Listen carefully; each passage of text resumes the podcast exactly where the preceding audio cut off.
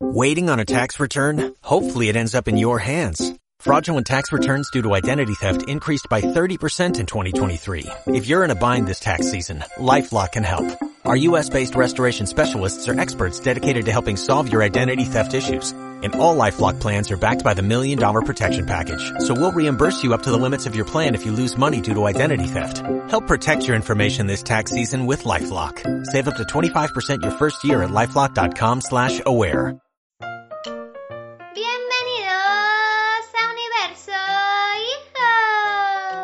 Podcast para madres y padres de otra galaxia, en el que reflexionamos sobre psicología, pedagogía y educación. Y descubrimos el inexplorado universo de los hijos. Madres y padres de otra galaxia. Bienvenidos a vuestro universo. Hoy, en Universo Hijos, la vuelta al cole. Y es que septiembre es sinónimo de la vuelta al cole, de la rutina. Los niños y niñas lo saben y las madres, padres y educadores pues también, ¿eh? Aunque nos cueste volver a la rutina y finalizar las vacaciones, volver a empezar un nuevo curso también es una oportunidad para seguir progresando y a la vez empezar de cero. Hoy en Universo Hijos queremos hablar de cómo empezar con buen pie cuando empezamos de cero con los estudios, con el curso académico y con las evaluaciones. ¿Qué aspectos son clave para lograrlo? ¿Cómo podemos ayudar y orientar a los estudiantes e hijos que inician un nuevo curso? Hoy en Universo Hijos intentaremos dar respuesta a todas estas cuestiones que, eh, como bien habéis vivido, no como bien sabéis, sino porque lo habéis vivido, eh, generan cierta incertidumbre ¿no? de cómo afrontarlo. Vamos a empezar, pero antes, antes que nada, pero os queremos recordar que en universohijos.com ya no podéis votar qué cursos queréis porque hemos cerrado eh, votaciones como ya anunciamos en el eh, último episodio. Y anunciamos ahora los cursos, nos esperamos, haremos un podcast especial anunciando los cursos, ¿qué hacemos? Creo que podemos hacer ambas cosas, ¿no? Hacemos una cosa, vamos a decir uno de los dos y el otro se va a decir en los próximos capítulos. Vale. Redoble de tambores. Y ahora lo decimos a la vez y va y decimos un- uno diferente. Ya verás, de dos, cada una uno diferente. Venga, va. Perspectiva de género y educación sexual. Pues sí, ha sido eh, el segundo más votado, ¿vale? Eh, como ya hemos hablado de perspectiva de género, pero eh, el, el último episodio en el que hablábamos de una sexualidad, de una educación sexual eh, transformadora eh, y radical, en el sentido de que tenemos que ir a la raíz de los problemas, eh, en donde surge la discriminación y la, la desigualdad social, para dar ex- para un poco explicar y encontrar ese porqué que precisamente hace, nos hace más conscientes eh, de, esas desigualdades y cómo podemos superarlas. Pues en este curso nos hemos focalizado ¿eh?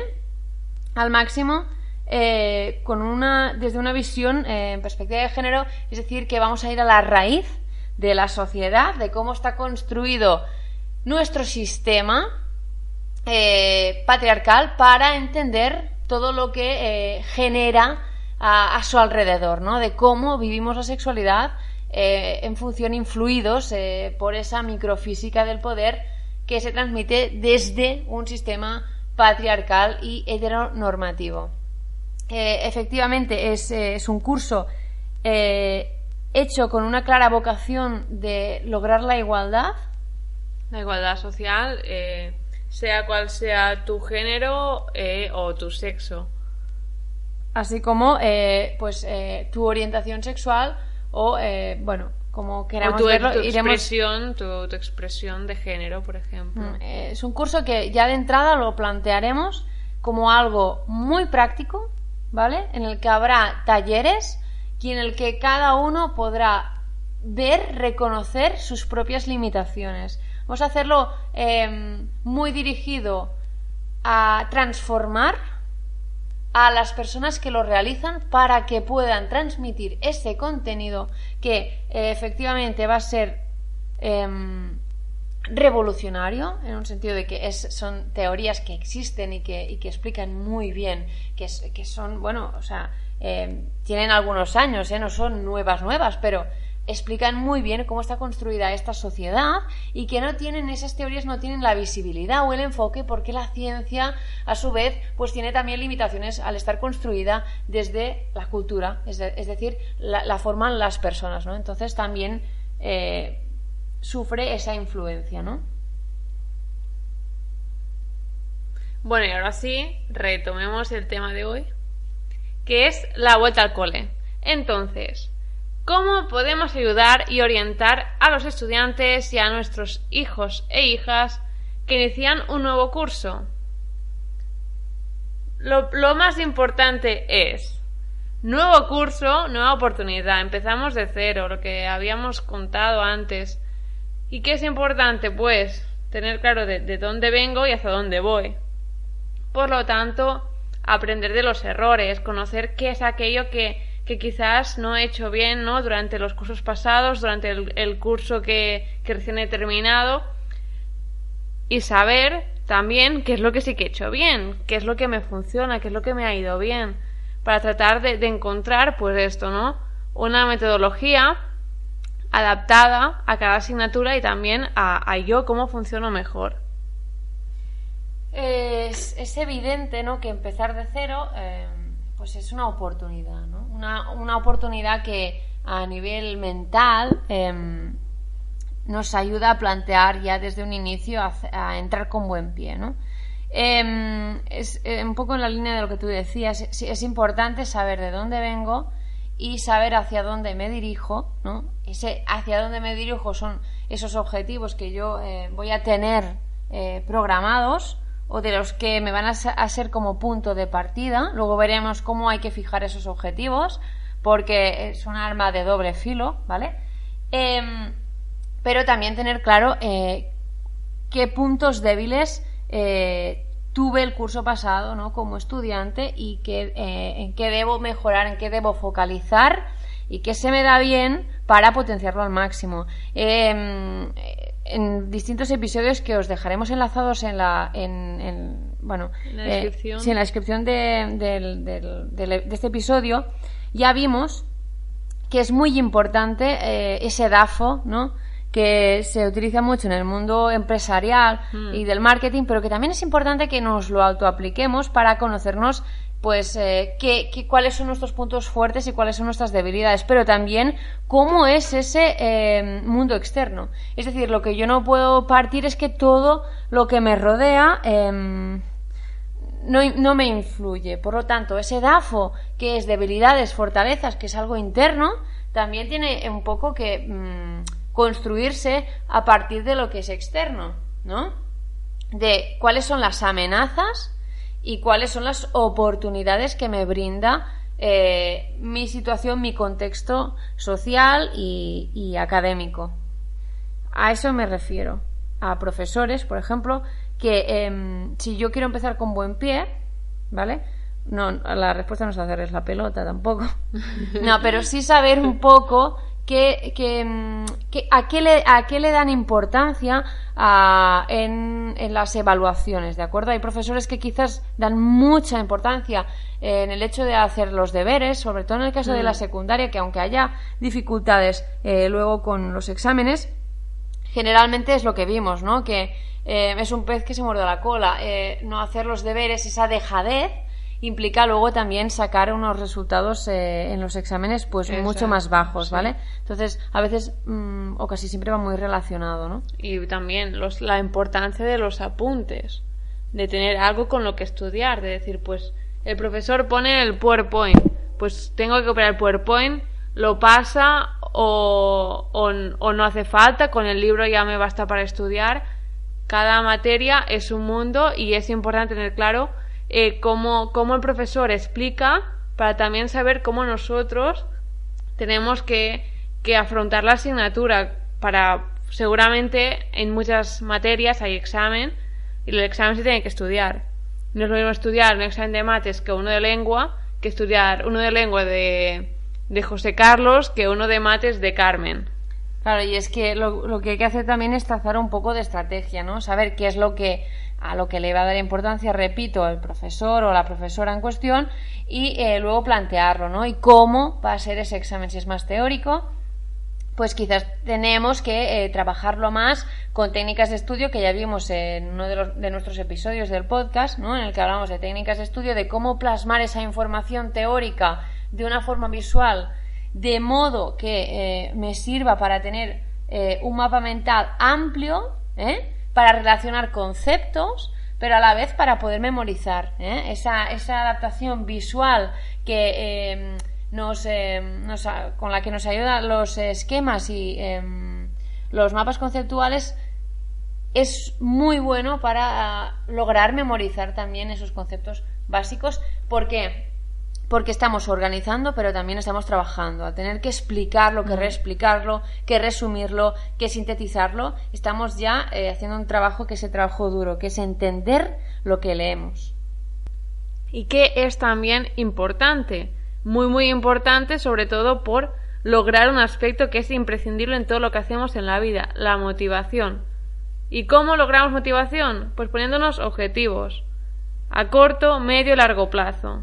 Por ejemplo, a corto plazo, eh, puede ser un objetivo, si yo me cuesta mucho tomar apuntes, pues empezar a tomar apuntes, a encontrar una metodología que consiga, que sea útil para estudiar los exámenes. Puede ser a medio plazo aprobar el trimestre o aprobar eh, e, este examen que lo tengo dentro de un mes, o puede ser a largo plazo, evidentemente, aprobar el curso, o ya ni aprobar, o llegar a tal nota o conseguir mm, eh, no hacer faltas de ortografía o mejorar la comprensión lectora o, o, mejorar eh, las matemáticas. ¿Qué sucede? Que eh, de cada objetivo lo que tengo que lograr yo es desglosar ese objetivo más macro en micro objetivos, ¿no? por lo tanto, si mi objetivo macro a corto, a, perdón, a medio plazo, ya no a largo plazo, porque a largo plazo quizás sería pues eh, pasar el curso, ¿no? Con, buenas calificaciones o lo que sea. Pero a medio plazo, perdón, a medio plazo es lograr eh, pues aprobar, eh, yo que sé, matemáticas.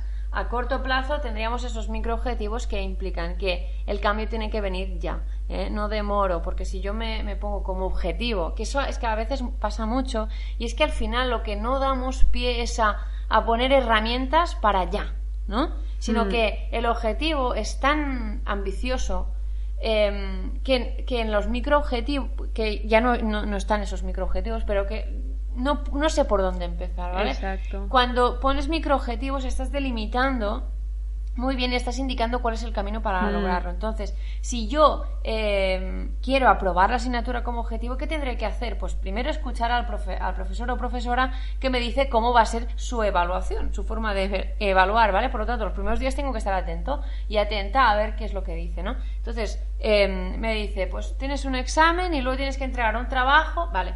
Pues lo que voy a hacer es son microobjetivos con fechas definidos totalmente, o sea, que no den espacio a, la sobreinterpretación, porque, y que sean, es decir, que yo pueda empezar esa tarea y terminarla, pero desde ya, no demorarlo y a ver qué, y luego ya cuando me vea apurado, que es lo que sucede sobre todo en mm. secundaria, porque hay un volumen más alto de trabajo y, y el alumnado sigue organizándose como si estuviera en primaria. Aquí es el verdadero problema, ¿vale? Un tema de organización sobre todo. Entonces es esos microobjetivos. Sí que es verdad que la tarea de, los educadores y de padres, madres, de tutores, de quien sea, es un poco em, desde la responsabilidad de la otra persona que es quien se está sacando los estudios, es decirle, vale, pues oriéntate hacia aquí, Eso, esa tarea de orientar, es decir, ¿Cuál es el objetivo? Este vamos. Vale, vamos a establecer este objetivo. Entonces, ¿qué hay que hacer para llegar a este punto? ¿Qué pasos puedes seguir yo para lograr estos objetivos? Que al final, pues es lo que dices, ¿no? La, la suma de estos objetivos me llevarán a lograr un objetivo más grande y pues al, y al fin conseguir el macro objetivo que es o pasar de curso o sacar más buenas notas que el año pasado, etcétera. Luego, quizás como, como yo creo, ¿no? Como último tema que tenemos que tener en cuenta, ¿no? También está, eh, si, nos, si nos olvidamos de, tratarlas, eh, bueno, estaríamos obviando una parte importante y es que eh, los estudios em, son importantes y, y muchas veces requieren dedicarle tiempo, ¿no?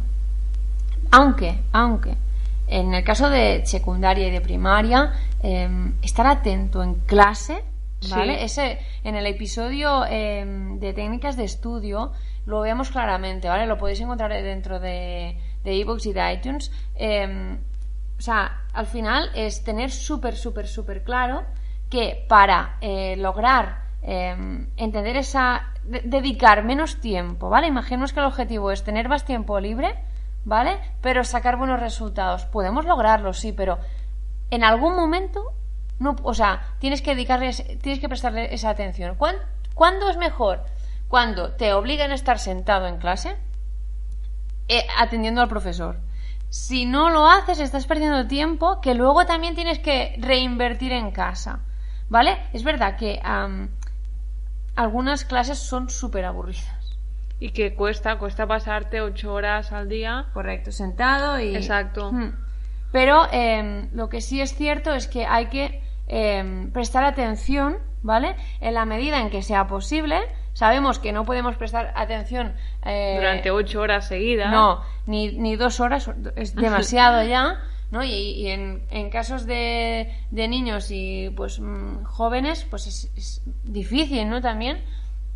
Pero eh, sí que, o sea, hay que priorizar que estar eh, atento en clase tiene su recompensa en el sentido de que luego vas a tener más tiempo libre. Si no vas a pasarte la hora que no estás disfrutando, que la, porque estás intentando estar, Claro. en- bueno, eh, bueno, e- evadirte un poco en clase, pero luego tienes que recuperarlo, ¿no? Y si, y si no, es luego cuando eh, sales de- del Sí. camino Y a mitad de curso estás corriendo para salvar el curso. Exacto, ¿no?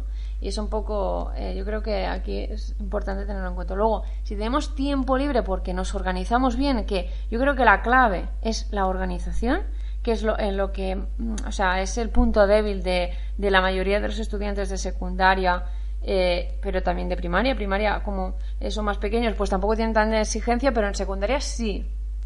Profesores ya no es un, ¿no? un, un- sí que hay tutor, pero cada profesor mm, da su materia, entonces es distinto ya la dinámica, ¿no? Y por eso. Pero si tienes tiempo libre, sí que es bueno, pues que, eh, ¿no? Que puedan elegir lo que ya vimos en el episodio número eh, 18, ¿no? ¿Qué extraescolares quieren, quieren realizar, ¿no?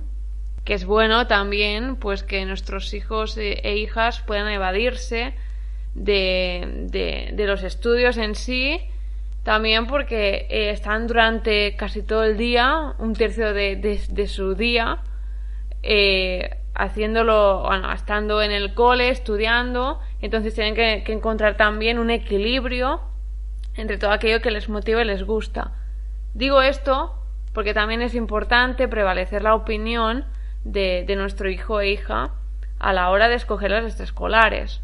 Porque si el tiempo libre que, lo tiene, que, que tiene para invertir en aquello que le gusta se invierte en una cosa que no le gusta, pero que bueno, se le obliga, pues también eh, no, será feliz. Evidentemente es injusto pedirle eh, a nuestro hijo que rinda en todos los aspectos cuando tampoco no encuentra una motivación. Lo que es claro es que el cole es necesario y también es obligatorio. Entonces, dejémosle la oportunidad a nuestros hijos e hijas de poder elegir qué quieren hacer con el tiempo que les queda libre. Eh, es lo que decíamos en ese episodio, ¿no?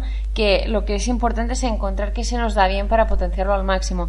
Eh, ¿Cuáles son esas tareas con las que podemos pasarnos horas eh, realizándolas y nos pasa, nos fluye el tiempo de una forma muy distinta de cuando estamos realizando algo que ni nos va ni nos viene, ¿no? Entonces es un poco, em, ¿no? Yo creo que priorizar la voluntad de la persona porque al final em, es una forma, ¿no? De, de, de sobreproteger, ¿no? De un cierto modo y de proyectar qué es lo que yo deseaba Exacto. hacer Sí, o creo sí. que es lo mejor, pero no tiene porque tú creas que es lo mejor, no tienes por qué obligar a una persona, ¿no? Porque es que si no luego es estás, estás quemando a ese, Claro, claro. a ese niño o esa niña, ¿no? Y bueno. También es verdad que no las extraescolares que, que implican eh, ejercicio físico pues son súper positivas porque o sea, hay que tener en cuenta que esto lo vemos en el episodio eh, número 21 de Men Sana Incorpore Sano, que es que es la importancia es vital que para una buena salud mental tienes que estar en una buena condición física. Esto es, o sea, una regla matemática. Y tener buenos hábitos de vida, descansar lo suficiente. Si Correcto. un día estoy muy cansado y no hago nada más cuando vuelvo al cole, pues ya está, no pasa nada. Si me pongo a ver una serie o una peli, tampoco pasa nada. No tengo esta obligación de producir siempre constantemente. Entonces, Sí, eso tiene un poco que ver con este sistema económico ¿no? Sí. en el que, que tienes que estar haciendo algo que aporte algo eh, a nivel productivo, no hacer algo que sea productivo. O sea, más productivo que descansar, no hay Sí, nada. sí, y dormir, Es invertir en, en salud, ¿no? sí, y dormir las horas que tocan, esto es muy importante. Moverse, correr, Sí. hacer ejercicio físico es súper importante. O sea, lo que no podemos eh, obviar es que sin un eh, corpore sano no hay mente sana. Eso no existe y no lo podemos obviar. Y también es importante comer bien, alimentarse. Ingerir alimentos que, no- que alimenten, ¿no? Aquello que se dice, ¿no? Que tengan valor nutricional. Y bueno, recordad que muy pronto desvelaremos cuál es el segundo curso. Así El que- primer- que, es- que ha sido, por cierto, el curso más votado. Más votado. Pero con diferencia. Así que solo podemos decir que nos tendréis que escuchar. En el siguiente y, a- episodio. y hasta el final porque tampoco sabemos cuándo lo vamos a decir, o sea que... y bueno, hasta aquí el episodio de hoy.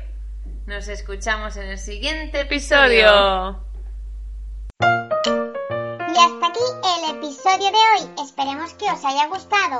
Nos podéis dejar una reseña en iTunes. Nos ayudará a expandirnos por el universo digital y llegar a más madres y padres.